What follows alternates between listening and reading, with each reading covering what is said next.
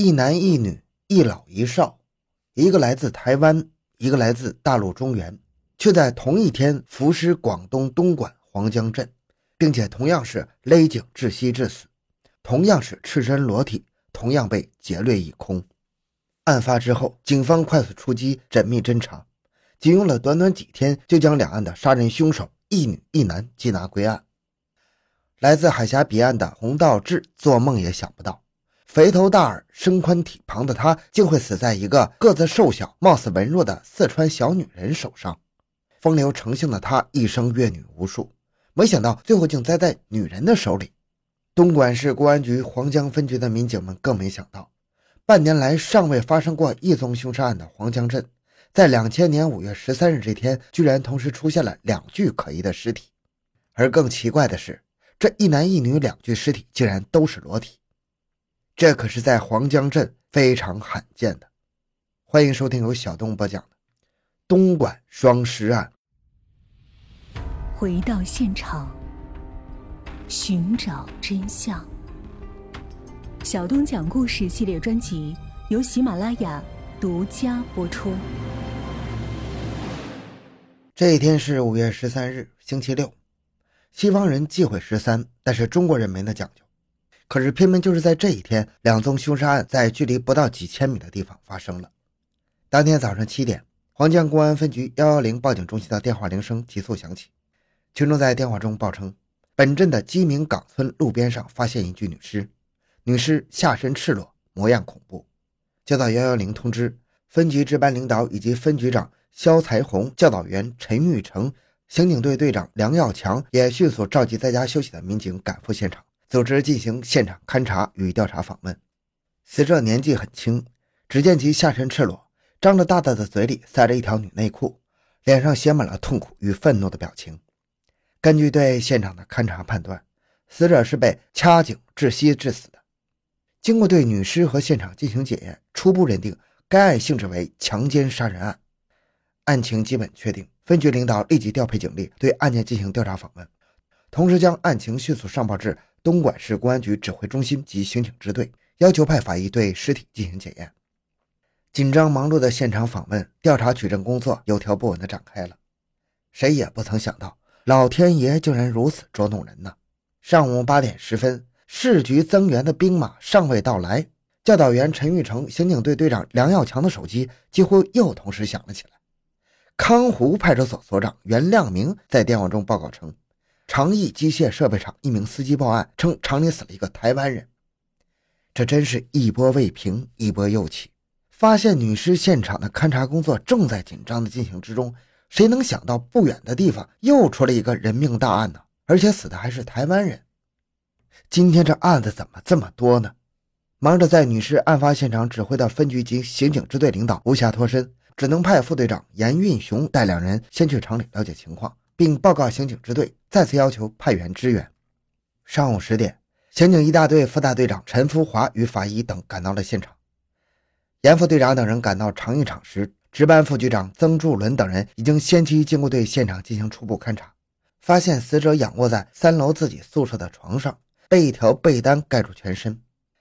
曾副局长掀开被单，只见死者全身赤裸，脖子上被人用一条领带绑着，舌头伸出很长。确定已经死亡多时了。接到情况报告，陈玉成与梁耀强立即赶到现场，组织开展勘查。经向场内的保安、司机等人了解，得知死者名叫洪道志，五十五岁，台湾省台南市人，系受聘于该厂的副总经理。洪在台湾与老婆办了离婚，他在台湾人开的这家厂子里担任管理人员，收入并不高。案发前还向厂里的出纳借了两百块钱。据厂里员工反映。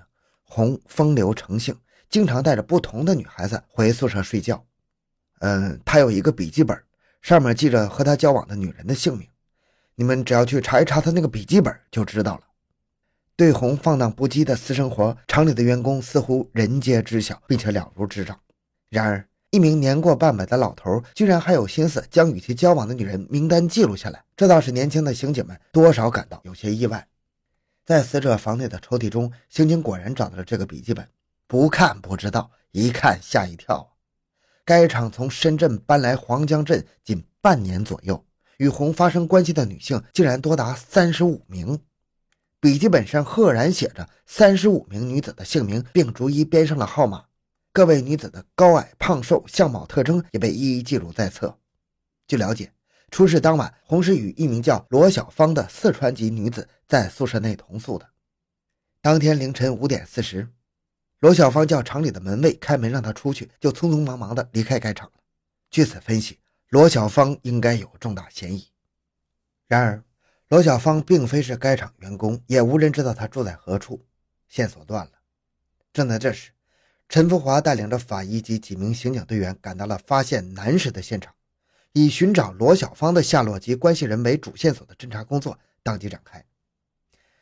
经对一个经常与死者的手机与 BB 机联系的可疑电话进行深入调查，发现电话来自茶山镇方向，而来话人是罗小芳的侄女罗英。通过了解，得知罗小芳还有一个男朋友丁某是安徽人，与罗小芳暂住在设备村一个出租屋。罗英与丁某要与罗小芳联系，就是通过打台湾人洪某的手机与 BB 机才能找到的。民警们找到罗小芳的出租屋，此处已经是人去屋空了，由此更加可以认定罗小芳有重大嫌疑。十五日中午，公安机关到处寻不着的丁某突然出现了，其通过罗英的表哥与罗英联系，约定中午一点左右在辽步镇的天桥下见面。丁某没想到。这一去便落到了侦查员早已经织就的网中。通过对丁的调查询问，丁反映，凌晨六点钟的时候，罗小芳匆匆忙忙地跑回出租屋，叫他赶快跑，说自己杀了人。当时丁以为他开玩笑，没理会他。罗小芳把手上捏着的二十五块钱丢在床上，急急忙忙地收拾自己的衣服，连衣服都来不及摘下，一股脑的都塞进了行李袋里，并且问丁到底走不走。丁某说不走，反正不关我事儿。罗小芳听了，十分生气，向出租屋外跑去。丁追了出去，问他去哪里。罗说到茶山去找罗英，并再次问丁到底走不走。丁没吭声，蹲在地上，心情很是复杂。罗小芳将行李袋丢在地上，叫丁回去把他冬天的衣服丢掉，自己很生气的跑了。丁回到出租屋继续睡觉，一直睡到十点多。起来后，出去到出租屋旁的公用电话亭呼叫了两部 BB 机。一个是罗英的，一个是平时找罗小芳的 BB 机，这个是洪道志的 BB 机。丁某知道罗与死者的关系，平时靠此机与罗取得联系。但是还没等到对方复机，民警已经来到他与罗小芳寄宿的出租屋外。丁某见到民警到来，马上就跑，而且逃到了茶山去找罗英。然而到了茶山后，却没能找到罗英。他做梦也没想到，在他到达罗英的打工的工厂之前，民警已经抢先一步将罗英带走，协助调查了。罗小芳最亲近的两名关系人找到了，但是案件却没有太大进展。两个人都不知道罗小芳的去向。为了尽快抓获罗小芳，专案组兵分两路，除在本地调查侦缉外，还派出了一个追捕小组，于五月十四日前往四川达州市罗的家乡进行追捕。五月十七日下午六点，为了慰劳为了侦破女尸案而三天放弃休息的日夜操劳的民警，基体岗村治保会专门宴请了专案组。但是菜还没等上桌，奇迹出现了。罗英的 BB 机响了，信息显示一个姓罗的女人传呼罗英，附近号码为辽埠镇的电话。民警断定这个女人一定就是罗小芳啊！果然不出所料，罗英复机之后，电话中传来了罗小芳的声音。她声称自己杀了人，现在想见男朋友丁某，让罗英带她联系丁。严副队长带着几名侦查员和罗英迅速出方，赶往辽步镇。在对方打电话的附近展开伏击。抵达辽步镇后，大约十多分钟，罗英便发现了十余米外的一名女子，正是与其年龄相仿的姑姑罗小芳。就是她了！民警们跳下车，扑上前将罗小芳抓获了。获悉罗小芳落网，民警们高呼的直叫啊！而坐在民警面前的罗小芳真名叫做罗正芳，个子不高，颧骨凸起，面色蜡黄，神色黯然。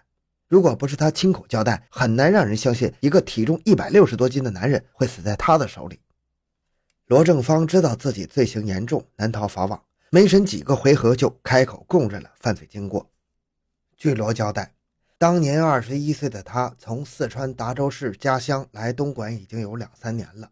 两个月前来到了黄江镇后，一直无业。